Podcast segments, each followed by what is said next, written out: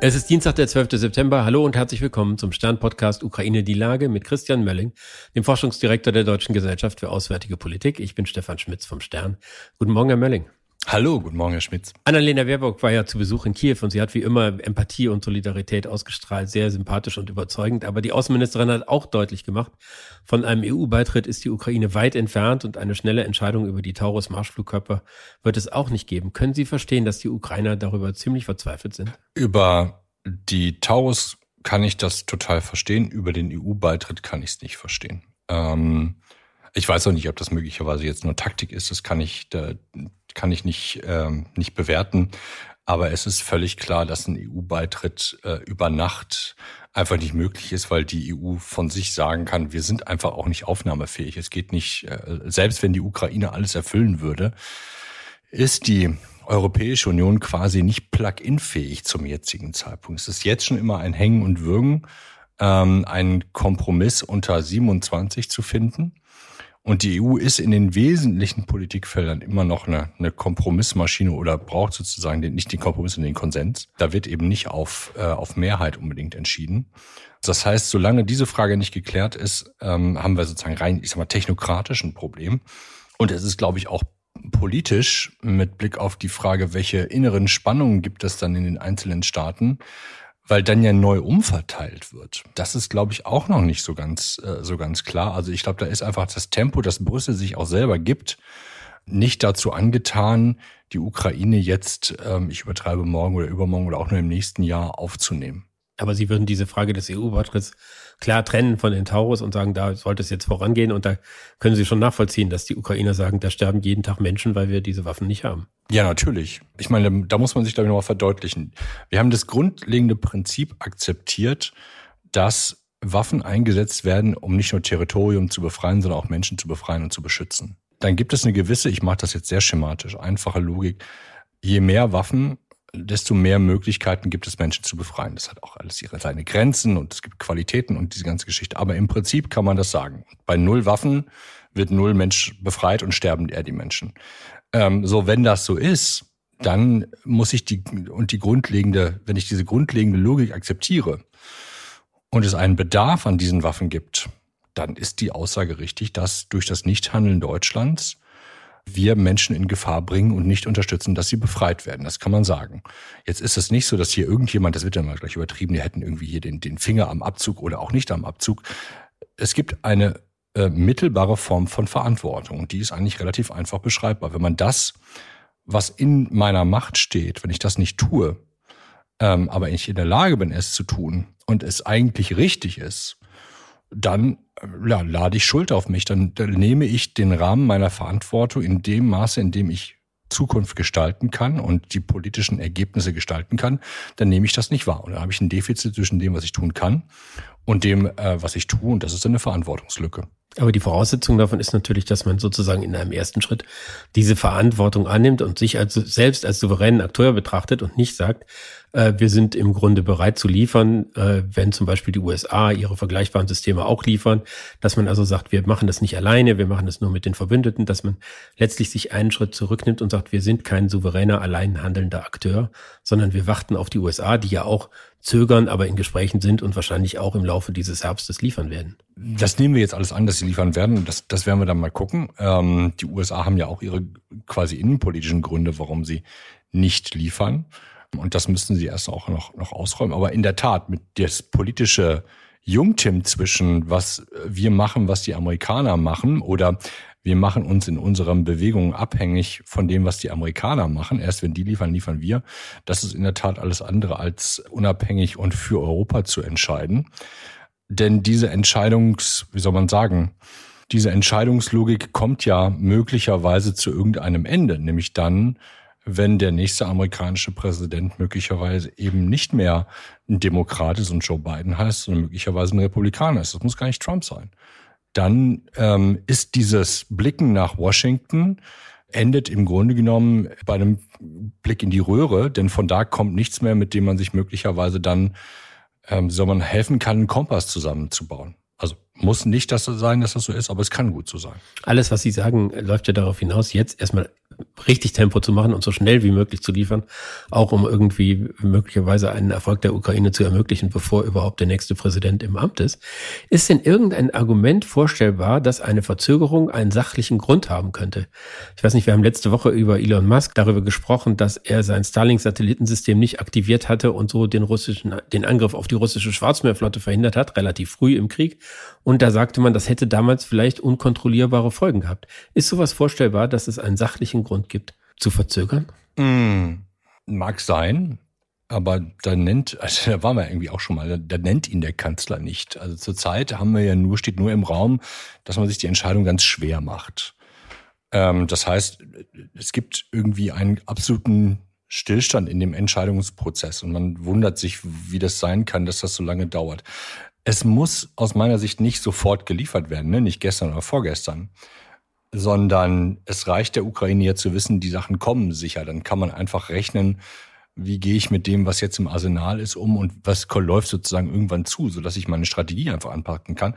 Aber von der Ukraine zu erwarten, dass sie so strategielos ist wie Deutschland seit Anfang des Krieges, ähm, zeigt, glaube ich, einfach, ja, in, in welchem, wie soll man sagen, in welchem Paradies wir offensichtlich immer noch unterwegs sind, dass wir, dass wir meinen, das anderen zumuten zu können, diese, diese Situation. Und gleichzeitig, ja, wie soll man sagen, sich im Grunde genommen mir fehlen, mir fehlen fast die Worte dazu, sich darüber beschweren zu wollen, dass man jeden Tag danach gefragt wird, äh, wann diese Flug, äh, Flugkörper endlich kommen, weil sie ja eigentlich gebraucht werden und weil eigentlich alle Welt annimmt, dass sie sowieso kommen. Ich kann mir schon fast vorstellen, dass auch eine Ausbockigkeit das nicht liefert.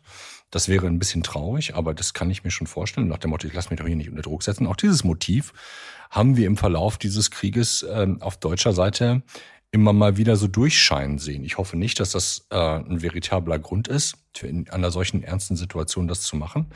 Aber mir fällt kein Grund ein, diese Waffen nicht zu liefern. Denn selbst, also ne, ich meine, wir kennen alle Beispiele, die Franzosen und die Briten liefern und haben sich einfach ein Versprechen geben lassen, dass, sie's, äh, dass es nicht machbar ist. Vielleicht haben sie es auch technisch soweit in, die, in den Griff gekriegt, dass es machbar ist. Jetzt versucht man auf deutscher Seite sich zu retten, dass man erst warten müsste, bis die richtigen Flugzeuge da sind. Das halte ich alles für eine ziemliche Grütze. Aber warum äh, man sich das so schwer macht, verstehe ich nicht. Auch der, die Begründung, die Bevölkerung würde das so akzeptieren. Ich glaube, dass das im Grunde genommen das Pferd vom, vom Ende her aufzäumt. In einer Situation, in der unklar ist, was richtig und was falsch ist, kann Politik Führung übernehmen. Und ähm, ich würde unterstellen, dass ja die Mehrheit der Bevölkerung eine Meinung dazu hat, dass man aber sehr früh hätte diese Meinung auch mit ein paar guten Gründen, warum man der Meinung ist, dass man jetzt liefern muss, schon äh, in eine bestimmte Richtung hätte führen können. Und das ist nicht verboten, an diesem Punkt politische Führung zu zeigen. Ich glaube, man wollte das tatsächlich. Man wollte diese Führung nicht zeigen. Wenn wir mal in die Ukraine selbst schauen, dann sehen wir ja, dass da fast täglich werden da kleinere Fortschritte gemeldet, an, an der Südfront, auch an der Ostfront. Jetzt haben wir äh, die Einnahme von einigen Bohrinseln in der Nähe der Krim gesehen. Insgesamt scheint es so zu sein, dass die Russen massiv unter Druck stehen. Müssen wir uns darauf einstellen, dass sie versuchen, jetzt irgendwie die nächsten Wochen zu überstehen, bis der Regen und dann der Matsch kommt und äh, damit zu rechnen ist, dass der Krieg mehr oder weniger zum Erliegen kommt über den Winter? Er wird sich wie beim letzten Winter auch in seiner Form ändern, er wird aber nicht zum Erliegen kommen. Also man wird auch aus ukrainischer Sicht äh, Russland keine Gelegenheit geben, zu irgendeiner Form von Stillstand zu kommen ähm, sondern man wird gucken, dass man Russland so viel wie möglich in Bewegung hält und äh, keine Atempause gönnt. Das, das, was das Wetter bedeutet, ist, dass man eben keine raumgreifenden Operationen mehr machen kann, also nichts großartig Neues einnehmen kann. Das heißt aber nicht, dass man nicht die Vorbereitungen schon für eine ähm, die Offensive 2024 hier im Grunde genommen legen kann und äh, gleichzeitig sozusagen auf der, sag mal, auf der psychologischen Ebene Russland weiterhin einfach unter Druck setzt, vielleicht auch auf der militärischen Ebene.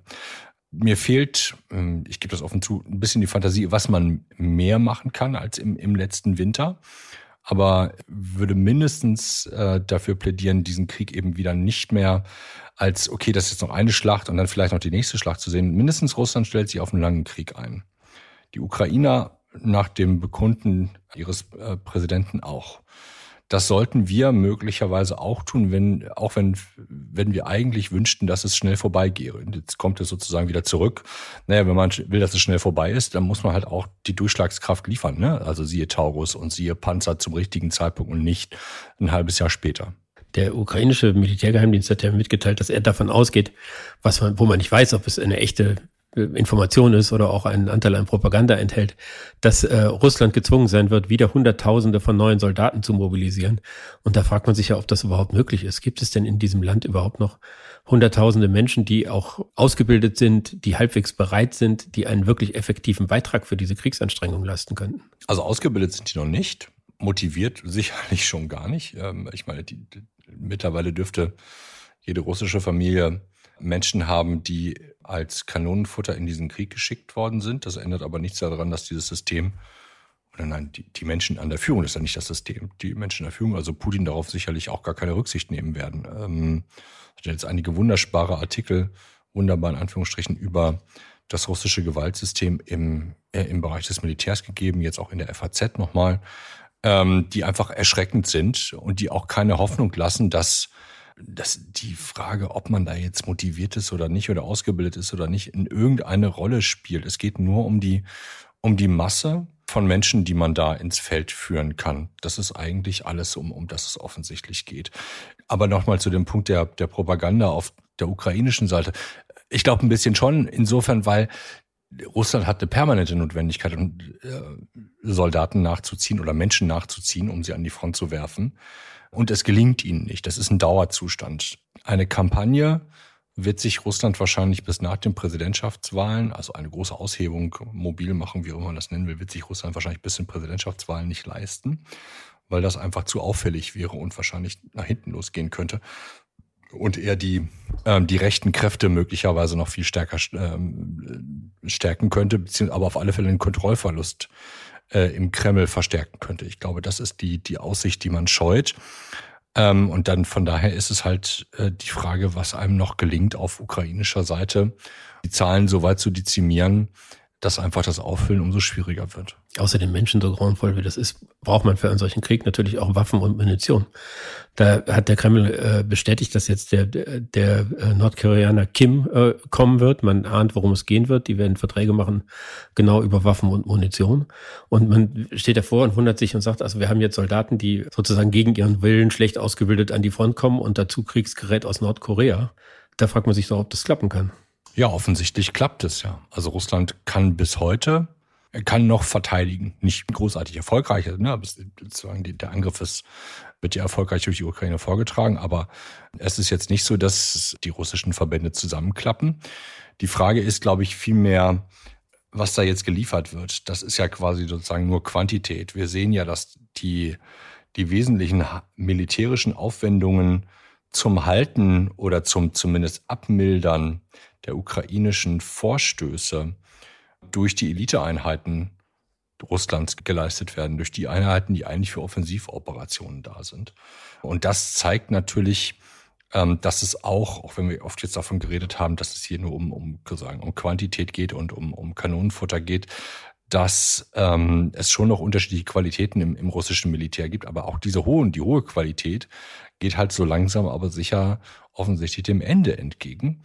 Und was das dann für ein Krieg ist, mit, so wie Sie es eben gerade beschrieben haben, wo es, wo die Balance noch stärker nur auf Quantität, aber ganz schlechte Qualität eigentlich rauskommt, auf Sachen, die aus den 60er und 70er Jahren stammen, mit nicht motivierten Soldaten. Ich glaube, man kann sich das schon in gewisser Art und Weise vorstellen, weil es doch einige, hier und da mal, ich sag mal so anekdotische Berichte von der, von der Front gibt, wo einfach die Soldaten sehen, dass sie ähm, Reis ausnehmen können, wann immer ihnen das gelingt. Und ich denke, das, das wird äh, weiterhin da einfach zunehmen. Ne? Ich danke Ihnen, Herr Melle. Ich danke Ihnen, Herr Schmitz. Das war Ukraine die Lage. Die nächste Folge finden Sie am Freitag bei stern.de, RTL Plus und überall, wo es Podcasts gibt. Ganz herzlichen Dank und hoffentlich bis Freitag. Bis Freitag.